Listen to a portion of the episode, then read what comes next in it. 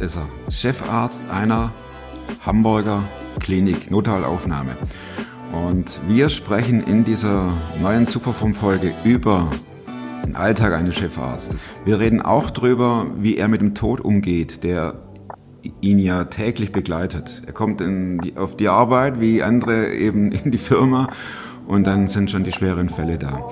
Wir sprechen darüber, vor welcher Krankheit er am meisten Angst oder Respekt hat und wir reden darüber, wie wichtig es ist, sich im Vorfeld Gedanken zu machen über Entscheidungen, die getroffen werden müssen und Entscheidungen, die dann nicht mehr getroffen werden können, weil es einfach zu spät ist. Stichwort Patientenverfügung. Also es ist ein sehr herausforderndes Gespräch, das eins deutlich macht. So blind durch den Tag gehen, das funktioniert nicht, weil wir irgendwann stehen wir vor der Frage, ja was jetzt? Klar bin ich einer, der gescheitert ist. Ich weiß nicht mal, was da läuft und was es ist. Ich bin in der Hinsicht im Moment ein bisschen privilegiert. Der Podcast mit Thomas Mayer. Natürlich denkst du dir dann erstmal, ja gut, der hat auch keine Ahnung. Was weiß ich. Studiert noch Medizin, Ja. leitet Das hat er im Bett, hat er eigentlich einen Hund draufgeschlagen. Egal wie abgedreht das war.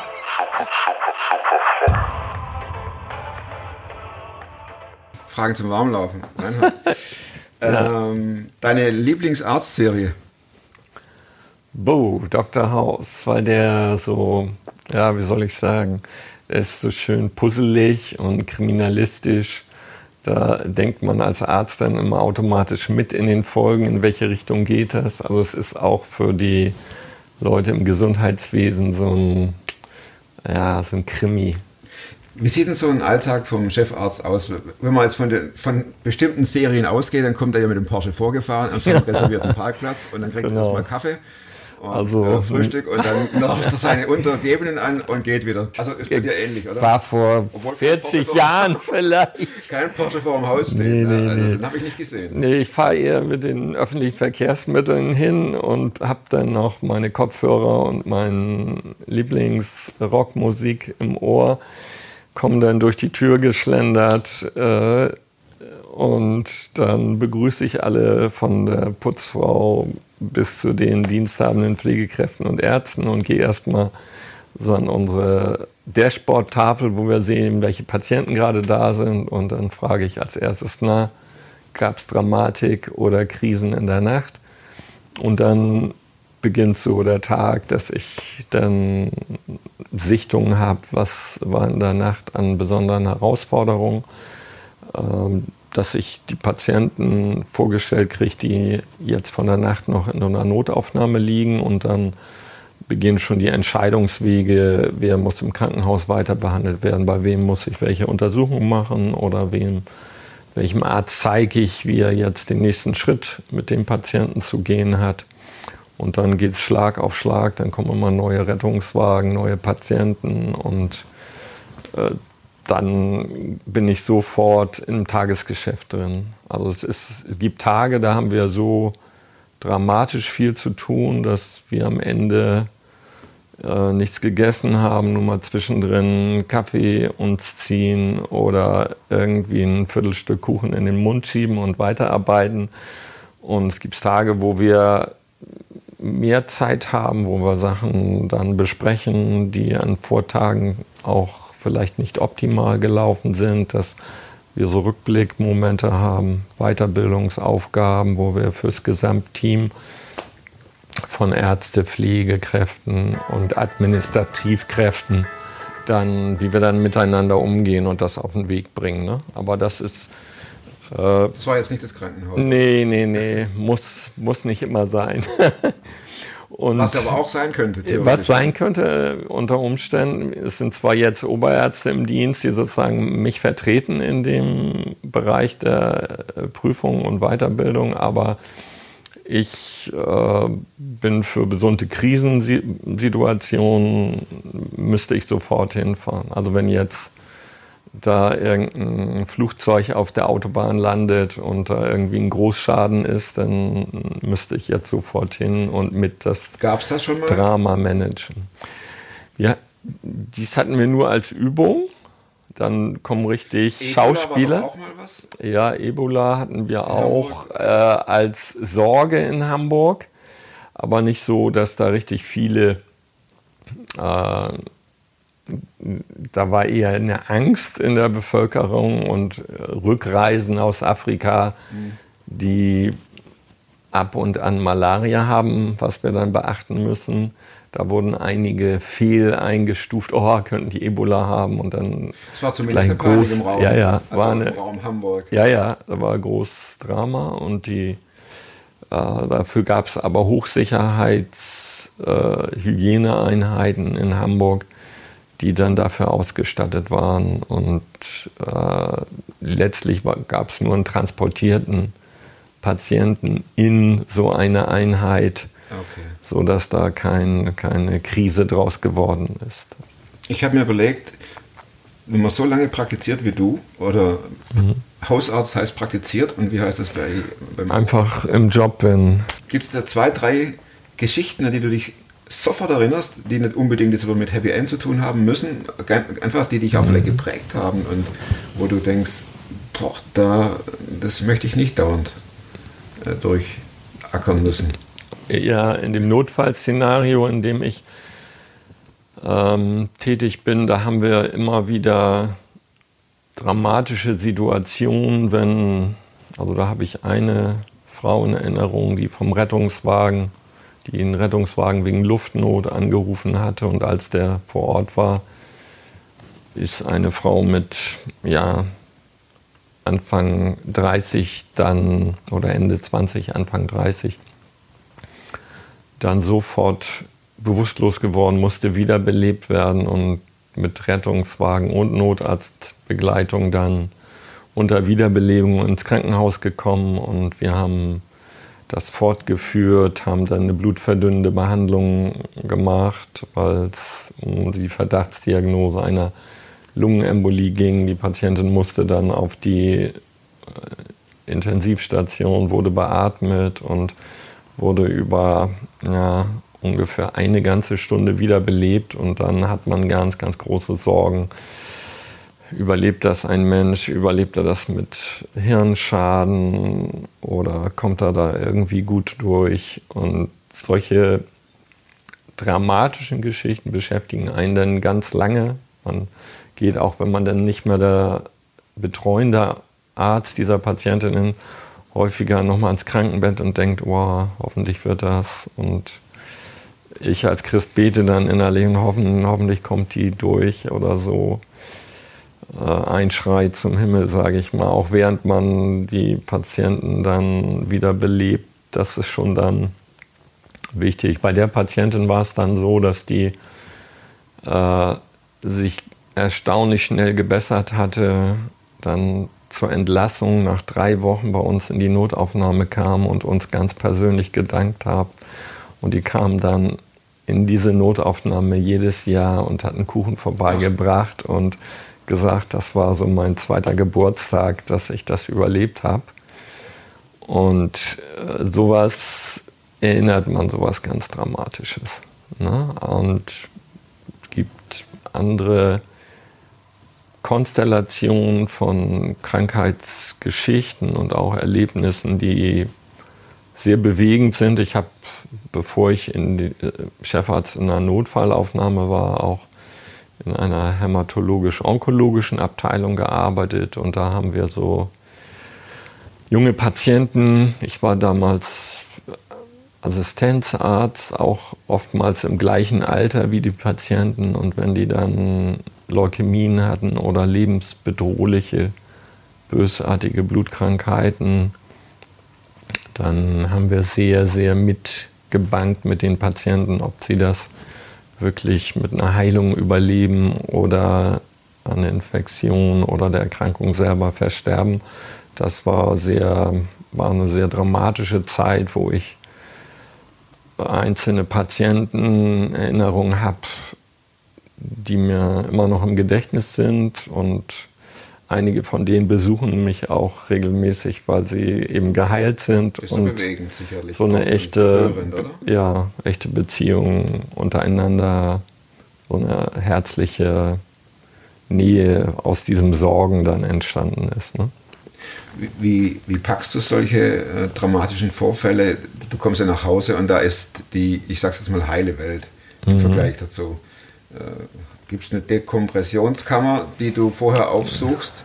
Oder ähm, gehst du eine Runde joggen oder in, in, in, ins Studio oder einen Boxsack oder Ja, was, nee. was, wie kommst du runter? Ganz praktisch. Ja, also es gibt viele Ärzte, die, die das nicht auf die Reihe kriegen. Dann muss man in einen völlig anderen Job gehen. Auch nicht, es gibt ja in der Medizin viele Bereiche, auch als Laborarzt oder Forschungsarzt, wo das dann ganz anders ist. Aber für mich äh, ging das immer sehr gut, weil ich ähm, nach der Arbeit einfach so in unserem Familienleben eng eingebunden war mit den Kindern und, oder jetzt Enkelkindern, mit denen wir auch so im Mehrgenerationenhaus zusammen wohnen, wo ich dann ja völlig den Kopf wieder frei kriege. Mit dem nicht so lange nachhängen. Früher, ganz früher, als es für mich neu war, habe ich nach der Arbeit war ich nicht offen für Gespräche so mit meiner Frau oder mit Freunden, sondern brauchte immer noch so ein, zwei Stunden, wo ich für mich irgendwie was gekocht habe, gegessen habe, dann so eine Essensschwere danach hatte und dann Musik gehört habe oder Gitarre gespielt habe, also irgendwas ganz anderes und dann innerlich so in Ruhe hineingekommen bin. Ja. Es ist ja sowieso ein Beruf, der ja permanent, ob es eine kleine Schnittwunde ist oder was Größeres, immer mit Leid konfrontiert ist. Ähm, kriegt man da nicht irgendwann äh, genug davon? Oder das, man ist ja immer auf der Leidseite und es geht ja Mhm. auch nicht immer gut aus. Du hast zwei Ja. Patientinnen oder Patienten, die vom Bild her exakt das äh, gleich sind. Der eine überlebt, der andere nicht. Das ist doch, du stehst davor und du stehst an, deinen, an der Ende, äh, am Ende deiner Möglichkeiten. Ja. Also man, man sortiert im Kopf eher das, was man leisten kann. Wahrscheinlich so auch als Überlebensstrategie, dass man nicht so viel an die Fälle denkt, die man nicht lösen kann, sage ich mal, mit medizinischer Hilfe. Und deshalb ist so der eine Punkt, äh, die Herausforderung für den Patienten, so das Optimale zu bringen, ist eher so ein Leistungsdruck, den man hat, unter dem man gucken muss, dass man darunter nicht einknickt, wenn man das nicht geschafft hat. Ähm, das Leid der Menschen begegnet mir am stärksten, wenn ich auch in meiner ganzen, in ganzen langen Jahren der Berufstätigkeit Patienten auch in der gleichen Lebenssituation oder so begegnet bin, wo sich das dann unbewusst sofort auf meine eigene Situation dann überträgt. Ne? Wie wäre es, wenn jetzt deinem Kind etwas so zustößen würde wie diesem Kind oder wenn ich diese Tumorerkrankung sehe bei einem Patienten, die jetzt schlecht ausgeht und er ist in meinem Alter, dann, dann gehe ich da mit ganz anderen ja, Emotionen um. Also dann ist es schon auch eine Sache, wo das das eigene Leben und die Existenz dann mit erfasst gedanklich. Ne? Aber es ist nicht so, jedenfalls in meiner Persönlichkeitsstruktur, nicht so diese Versagensängste, sondern eher so eine existenzielle Betroffenheit. Wie wäre das, wenn ich jetzt in der Situation wäre? Ähm, wie würde ich damit umgehen, wenn ich jetzt in der anderen Rolle wäre? Das ist schon so. Vor welcher Krankheit hast du am meisten Angst?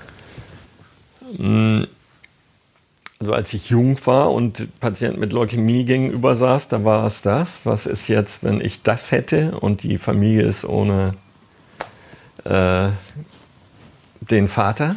Äh, jetzt für mich ist jetzt mehr die Konstellation wie in meinem Alter, ich bin über 60, habe erlebt, wie meine Mutter mit Ende 80 so in Demenz hineingekommen ist, in vaskuläre Demenz, da ist das eher so ein Gedanke, boah, das ist etwas, was ich nicht haben möchte, dass ich nicht so selber das alles entscheiden und im Griff haben kann wie bisher im Leben. Das ist ja, ich sag mal, der Vorteil Mhm. von uns, Nicht-Medizinern. Die haben immer noch, ähm, so, ich sag mal, diese 50-50 Ja, ja. äh, Chance im Kopf. Naja, Ja. vielleicht wird es ja wieder. Die fällt ja bei dir komplett weg.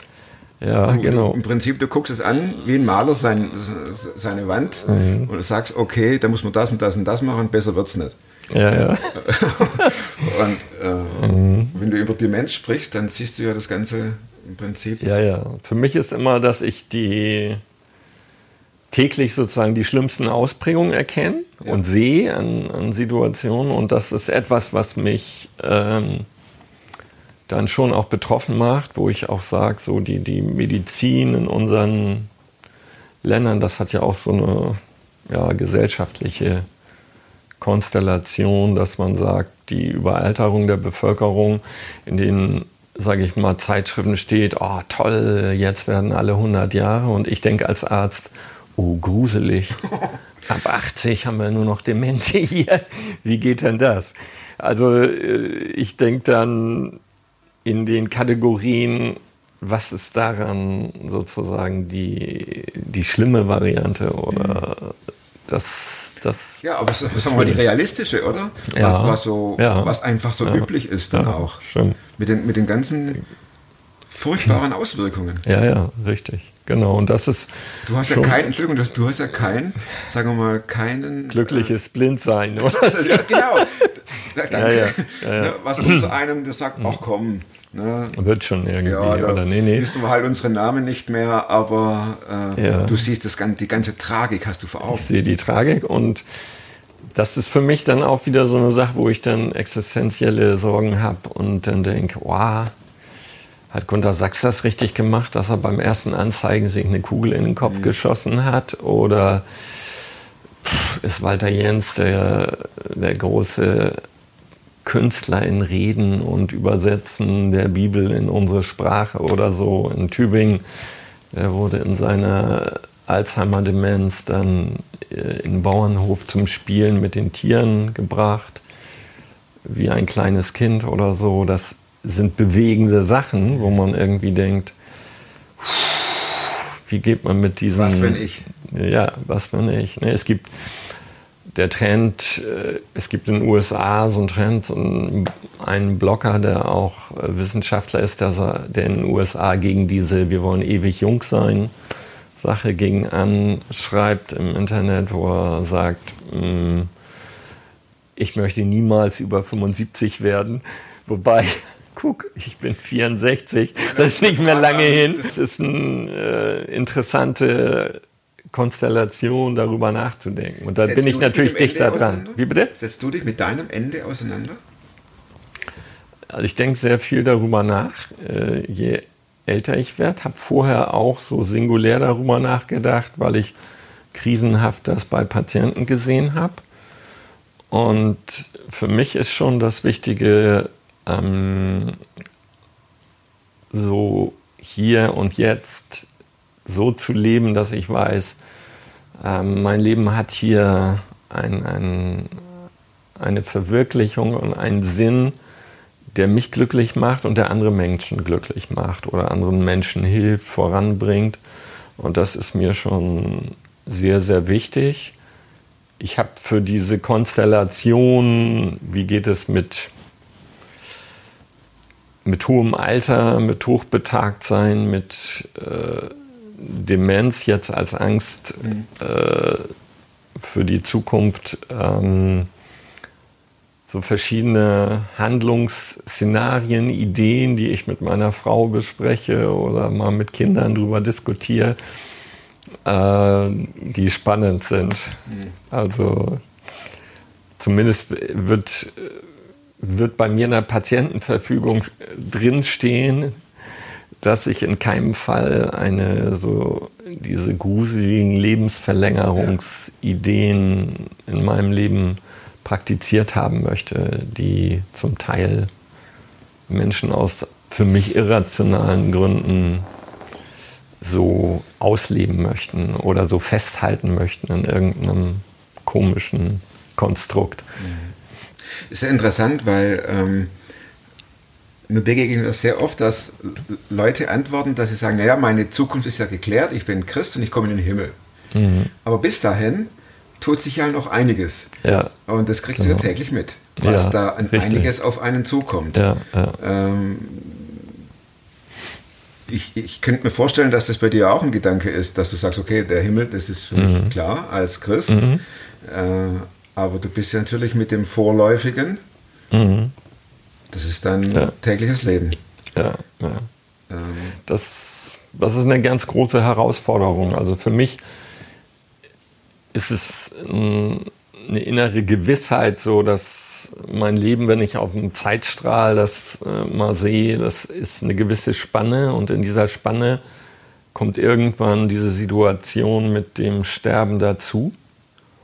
Und ähm, für mich kommt danach dann diese unendliche Spanne an Ewigkeit, auf die ich mich auch echt freue, weil ich weiß, okay, eine, eine Nähe zu Gott, die ich so auch im Glauben habe, die jetzt schon beginnt, die hört nicht auf und das ist etwas, was wirklich ein ganz tiefes, tolles Basisfundament des Lebens für mich ist. Trotzdem bleibt dieser kurze Weg des sterben müssens und da durchgehen zu müssen, immer als eine Herausforderung. Und die, da finde ich, ist es wichtig, darüber nachzudenken, wie gehe ich dem mit Angst entgegen oder mit Zuversicht. kann man das überhaupt, darf ich unterbrechen? Mhm. Ja, kann man das gerne. überhaupt trennen? Äh, Angst und Zuversicht. Zuversicht ist ja das eine, der Glaube, dass Mhm. es nach dem Leben weitergeht. Aber doch, äh, die Angst ist ja doch da, wie ich Mhm. sterbe. Ja, genau. Aber letztendlich ist ja äh, Sterben immer mit Schmerz verbunden. Ja. Mm, Würde ich, na, es kommt äh, darauf an, ob man gute Ärzte hat, die einen begleiten. Also ich habe, äh, ja, um mal ein Beispiel zu bringen, ich hatte einen Patient, der war jünger als ich und er hatte schwere Lungenkrebserkrankung.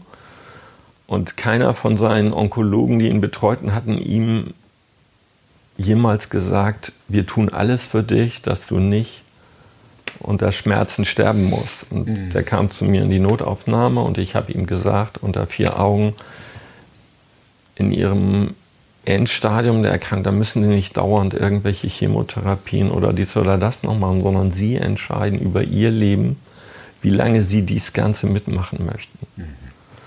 Und ich kann Ihnen garantieren, dass Sie darunter nicht unter Schmerzen leiden müssen, denn dafür gibt es Medikamente, die können Sie dann so müde und in den Schlaf hineinbringen, dass Sie dann wohl nicht mehr wach sind, sondern dann sterben halt. Aber Sie müssen nicht unter Schmerzen leiden. Der hat mir gesagt, er ist so dankbar, dass ihm das einer mal gesagt hat, nachdem er schon Jahre behandelt worden ist. Und der hatte zu Hause eine Plastiktüte unter seinem Bett für den Fall, dass er nicht mehr möchte. Da habe ich ihm gesagt, also das tut mir so leid, er kann jederzeit kommen, wenn wir ihn irgendwie begleiten sollen auf diesem letzten Weg. Also das, davor muss man nicht Angst haben, dass das Lebensende irgendwas Schmerzhaftes oder dergleichen ist.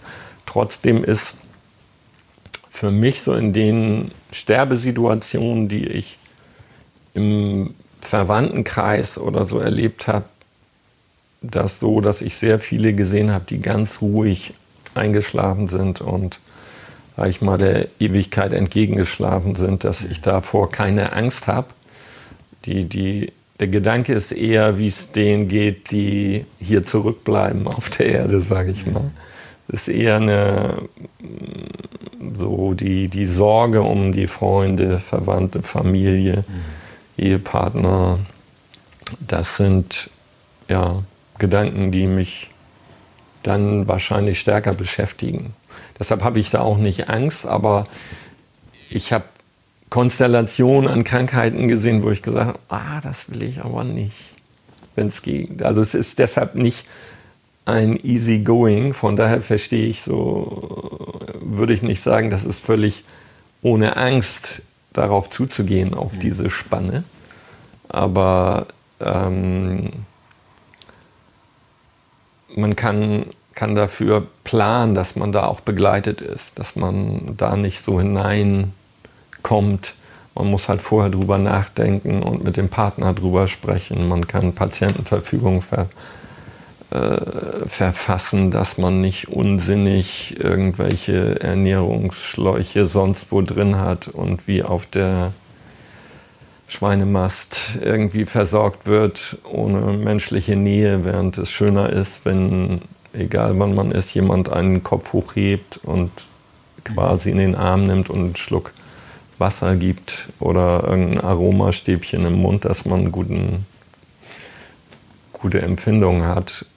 Ich denke, da gibt es viele Bereiche, für die man selber sorgen kann, wenn man es zulässt, an diese Phase zu denken. Und viele Menschen machen das nicht, weil sie vielleicht auch Angst haben, was kommt nach dieser Phase? Ist da ein Nichts? Ist mein Leben ausgelöscht dann? Oder was Fragen war? dich das manche Hm? Patienten dann, die, die realisieren, es ist eigentlich jetzt vorbei. Mhm. Dass du als äh, Arzt, du bist ja im Mhm. Prinzip dann, bist ja in dem Fall auch, ja, kann man fast schon sagen, Priester. Mhm. Der, äh, du musst ja dann auch öfter Mitteilungen übermitteln, Mhm. die da heißen, wir können leider nichts mehr tun. Also der eine Punkt ist, dass ich diese Gespräche am liebsten mit den Vertrauten ähm, des Patienten tue, dass ich vorher frage, können wir nicht doch Ihre Partnerin dazu nehmen oder ein, ein Kind, ein, ein Freund, einen Angehörigen. Die ersten überlegen denn, ob das so sein kann. Und dann mache ich immer Mut, dass sie das machen, weil dann haben sie schon mal einen Begleiter in diesem Geschehen. Und dann ist das Erste häufig, dass sie eine, äh, eine Nähe wahrnehmen, dass sich jemand darum wirklich kümmert und dankbar sind, dass ihnen Sorge vor Schmerz oder dergleichen wirklich weggenommen werden kann. Das kann man eigentlich als Mediziner immer erreichen, wenn man nicht irgendwie verbohrt oder falsche Ängste vor solchen Phasen hat. Und dann ist es durchaus so, dass wenn die ja so auf dieser Sympathie- und Verständnisebene da eine Basis ist, dass ich auch sagen kann, wie ich das für mich in ihrer Situation sehen würde. Und ich hatte vor kurzem einen, fällt mir jetzt ein, ein äh, ein Rockmusiker, mit dem ich sofort eine Nähe hatte, der wollte keinen an sich ranlassen, bis ich ihm sagte, also so jetzt emotional an ihn ran, hey, genau, habe ich gesagt, na, was hörst du am liebsten auch, Joe Bonamassa oder er hat ihm ein paar Gitarristen genannt, die ich auch gerne höre und er war sofort, er hat mich immer ans Bett geholt und wir haben dann darüber gesprochen, wie er äh, seine letzte Zeit verbringen möchte und wie er da so rankam und seine Frau auch damit rangenommen hat. Und das war schon schön, ihm da Mut zu machen, dass er da durchkommt. Und das fand ich, war auch so ein Moment. Es muss eine echte Nähe da sein. Man kann den Menschen dann sagen, wie man selber sich in der Situation wahrnehmen würde, soweit man sich sowas vorstellen kann. Und auch für mich, dass ich Ihnen da auch sagen kann, dass ich für mich da auch an eine ewige Dimension denke. Und dann kommen doch für viele Menschen die Möglichkeit, so über die eigenen, sage ich mal, Sinngebungskonzepte nachzudenken. Also du kannst dann schon auch über den Glauben, Gott und Himmel Ja, sprechen. ja. In dem Maße, wo dann eine echte Nähe da ist und das gewünscht wird. Na, das ist, ist bei vielen Patienten auch nicht der Fall, weil einfach es gibt viele Menschen, die dann wirklich, zu denen ich dann nicht diesen emotionale Nähe habe, weil sie das woanders wünschen, was absolut okay ist. Das Wichtige ist, dass man nicht so ein Helfersyndrom hat und denkt, okay, äh, dem muss ich jetzt sagen, wie schön die Ewigkeit ist, sondern das entscheidet jeder Patient für sich, was er, was er von mir hören möchte. Wenn die, dieses Vertrauen da ist, wie bei diesem Rockmusiker, weil wir beide da an der Gitarre sonst stehen und ich habe mich ganz extrem angestrengt, dass er noch auf dem Letz der letzten Konzert seiner Band dabei sein konnte, weil, weil ihm das am Herzen lag. Das war toll. Und dass er, ja, das für ihn so ein Kurzziel war, was er erleben wollte. Und das ist schon, schon wichtig, sowas. Ne? Aber es ist nicht immer so gegeben, aber ich bin dankbar für solche Momente, weil ich finde die Herausforderung wichtig, dass man als Arzt nicht nur für den, sage ich mal, medizinischen, naturwissenschaftlichen Kram zuständig ist, sondern dass es uns ganzheitlich um den Menschen geht, dem wir begegnen und wie können wir ihm ja auch in schwierigen Situationen helfen. Da ist immer eine persönliche Ebene, ob man die wünscht oder nicht. Und ich finde es gut, wenn man dahin kommt, auch in den Punkten Menschen Impulse geben zu können. Ja. Versuch's auch meinen ganz vielen lieben Kollegen das auch so zu vermitteln, weil das ist mir wichtig. Deine Kollegen wissen um deinen Glauben, dein Ja, ja, genau. Sie wissen, Mhm. unser Chef zeichnet auch das aus, dass er ein Christ ist, an Gott glaubt und seine bestimmte Hoffnung auf Ja. ein Leben nach dem Tod natürlich Ja. hat und auch darüber redet, genau. oder? Ja, genau. Also ich denke, ich bin ein Ansprechpartner dafür, auch wenn jemand da Fragen hat. Ich habe den, ja, für viele auch, denke ich, spüren sie das auch an den Werten, die mir wichtig sind. Und da, wo sich jemand mir anvertraut und Fragen zum Glauben oder für eigene Lebenskrisen hat, da bin ich für die auch voll dabei und kann ihnen ja da Rat geben oder auch Kontakte geben. Das Also ist für dich richtig. ist Jesus, Gott, schon der in deinem Leben auch der Krisenmanager, oder? ja, Also nicht im Sinne von managen, ich regel alles, sondern Mhm. Ansprechpartner. Ja, also im Gebet habe ich Kontakt zu Gott und das ist mir was sehr Wichtiges, auch in, in Krisenmomenten, wo ich dann denke, oh, Hilfe, ne? der Hilfsschrei nach oben, man agiert trotzdem hochprofessionell natürlich, aber warum es in dem einen Fall so und in dem anderen Fall so ausgeht, das liegt nicht in ärztlicher Hand alleine. Fehler schon, aber wenn man alles optimal macht, dass trotzdem darunter das Optimale rauskommt, das ist in keinem Fall selbstverständlich. Dann Und müsstest du ja eigentlich bei Gott eine längere Gesprächssitzung anberaumen oder anmelden, zu sagen, du, wir müssten vielleicht mal dies oder jenes oder- rein informativ nur Ja, ja, ja. besprechen wir beide, oder? Ja, es gibt schon auch Konstellationen, wo ich, ähm, ja, die man, wo man gegen Krankheit als eins der Leidenssituationen in der Welt ganz, ja, hart gegen angeht. Also wo mich das, ich habe hier auf der Couch mit einem Ehepaar gesprochen, wo die Frau mit Ende 20 an Brustkrebs innerhalb kurzer Zeit verstorben ist, trotz aller medizinischen Maßnahmen. Und das war schon in meinem Herzen eine Sache, wo ich dachte, ah Gott, das ist ein Ding, was mich absolut nervt, belastet, hart macht. Kann das nicht anders sein? Aber da ist so eine, so sind ganz viele Fragezeichen, die ich dann habe, aber auch eben eine Hoffnung, die ich mit auch dieser ja, Freundin, will ich sagen, die war sind natürlich so im Alter meiner Kinder, aber ich habe dann auch so die Übertragung für mich emotional, ja, wenn das meine Tochter wäre, was würdest du ihr sagen? Ne? Und die, für mich war das schon auch,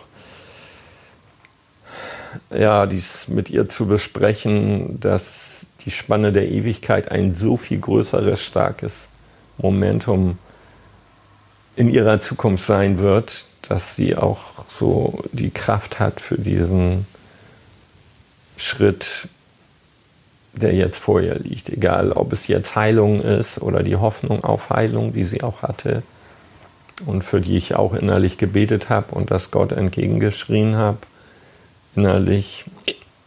Aber sie ist gestorben und es war einfach Sachen, wo man keine Erklärung für hat und es, äh,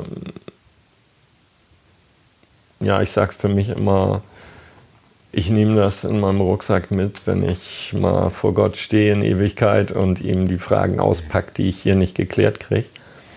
Aber ähm, es ist et nicht etwas, was meinen Glauben irgendwie dem Boden oder so entzieht. Es ist, ist einfach Mitleiden mit Situation und etwas Unerklärliches und Unerklärtes und ich habe nicht den Anspruch, auch als Christ nicht den Anspruch, für alle Fragen die richtigen Antworten zu haben, sondern vielleicht auch nur die richtigen Fragen mit in meinen Rucksack zu tun. Und das, ja. Hat es noch Platz? Da ist noch Platz. Aber vielleicht wird der eine und an, die eine und andere Frage fällt auch irgendwie raus. Mhm. Äh, aber zumindest die letzten, wie du merkst, die sind mir noch in Erinnerung. Ähm, manches wiederholt sich, ähm, andere kommen neu hinzu. Und ja, das Leben ist in jedem Fall spannend. In jedem Fall. Als Arzt und auch als Christ, in jedem Fall. Also man spürt ja ab, dass du kein Theoretiker bist, ja. Sondern den Menschen siehst. Mhm. Ähm, man hat ja doch selber auch eine gewisse, je älter man wird, eine Erfahrung mhm. in Sachen Umgang, Begegnung mhm. mit Ärzten. Und man wünscht sich eigentlich, dass dann solche Ärzte da sind, die weit über das 30-Sekunden-Gespräch ja. Zeit finden. Das ist kein Vorwurf. Ja, nee, Wenn man weiß, was in Krankenhäusern passiert und ja, unter welchem unglaublichen Druck dort gearbeitet mhm. wird, äh, finde find mhm. ich das ähm, sehr bewegend, mhm. so zu hören, wie du mitleidest und dir auch mhm. Zeit nimmst. Mhm. Ähm, das finde ich sehr. Vielen Dank, Reinhard. Ja, gerne. Ähm, ich habe noch drei Fragen, die ich, äh, loslegen will. Rest ergab sich so. Ja, okay. Aber äh, ja. das sind so Fragen, die mich auch persönlich interessieren. Ja. Mhm. Und zwar gibt es ein Buch, das du nicht nur zweimal gelesen hast. Und warum? Von den Büchern äh, muss ich sagen, ich bin nicht jemand, der viel Bücher liest. Mittlerweile das, kann ich auch ausbauen. Filme. Ja. die Antwort kommt nicht, nicht äh, selten. Also von Filmen, also Forrest Gump ist okay. schon. Hatte ich noch nicht, okay. Mein Lieblingsfilm, mhm. weil es sehr viel enthält von dem, was ja, wertvoll ist und auch, auch dieses Geschichtliche daran mhm. interessiert mhm. mich total. Von den Bibeltexten, die ich am meisten liebe, entdecke ich immer mehr die Psalmen. Mhm. Und in letzter Zeit versuche ich intensiver äh, im Matthäus-Evangelium die Gleichnisse von Jesus einfach nochmal neu zu lesen. Fand ich sehr interessant, weil die Weisheit, die für mich darin steckt, die ist fast unergründlich tief. Mhm. Und das macht mir auch viel Spaß. Ja. Frage 1. Frage 2. Welche Überzeugungen, Verhaltensweisen oder Gewohnheiten, die du dir in den letzten fünf Jahren angeeignet hast, haben dein Leben verbessert? Du kannst natürlich auch sagen, habe ich nicht. Gibt's keine. Also ich habe, ähm, weil das ein Großteil meines Alltags ausmacht, würde ich sagen, habe ich so, so Akzente gesetzt zu verschiedenen Lebenssituationen, wenn mich was besonders herausgefordert hat. Und in dem Bereich, wo ich im Beruf arbeite, ist ähm, der Hauptpunkt, dass ich in dieser verdichteten, ökonomisierten medizinischen Konstellation, wie sie im Moment ist, äh, gesehen habe, dass was die Menschen absolut brauchen, die in unserem Team arbeiten, ist äh, Wertschätzung. Und das ist für mich so, so ein Kernwort für mich, dass ich mindestens einmal pro Tag jemanden aus dem Gesamtteam von der ausgesourcten, farbigen, schlechtest bezahlten Putzkraft bis hin zum Oberarzt oder Oberärztin bei uns im Team pro Tag mindestens einem ganz bewusst begegne und ihm sage, du machst deine Arbeit toll und das ist wichtig für unser Team. Und das nicht nur so als Regel, sondern dass ich gucke, wo ist der Moment, wo ich das jemand sagt, der davon dann auch manchmal überrascht ist, dass In sowas Team kommt. will ich auch gerne arbeiten.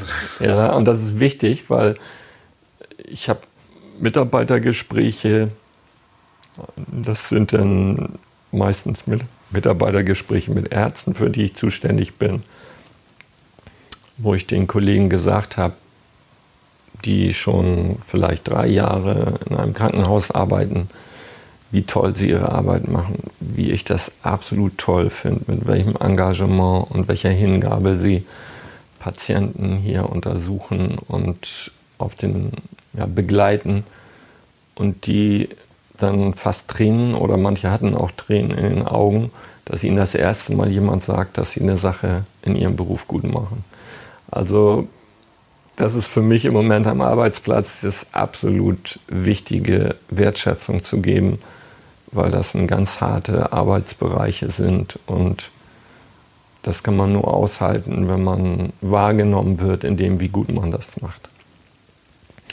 In meinem persönlichen Umfeld ist es sehr wichtig, dass ich so in meinem jetzt schon hohen Alter äh, viel von meiner Liebe und von meiner, meiner Sicht, sage ich mal, der, der Welt, soweit man das so umfassend überhaupt sagen will, meinen Kindern und Enkelkindern weitergebe. Also ich bin sehr absolut begeisterter Opa und möchte, dass meine Enkelkinder etwas von meiner Liebe und Begeisterung für Dinge miterleben. Und das betrifft sowohl die Musik als auch ja, Bücher lesen und ähm, dass sie Wertschätzung auch erfahren und merken, ihr seid super so wie ihr seid. Und das versuche ich zu vermitteln.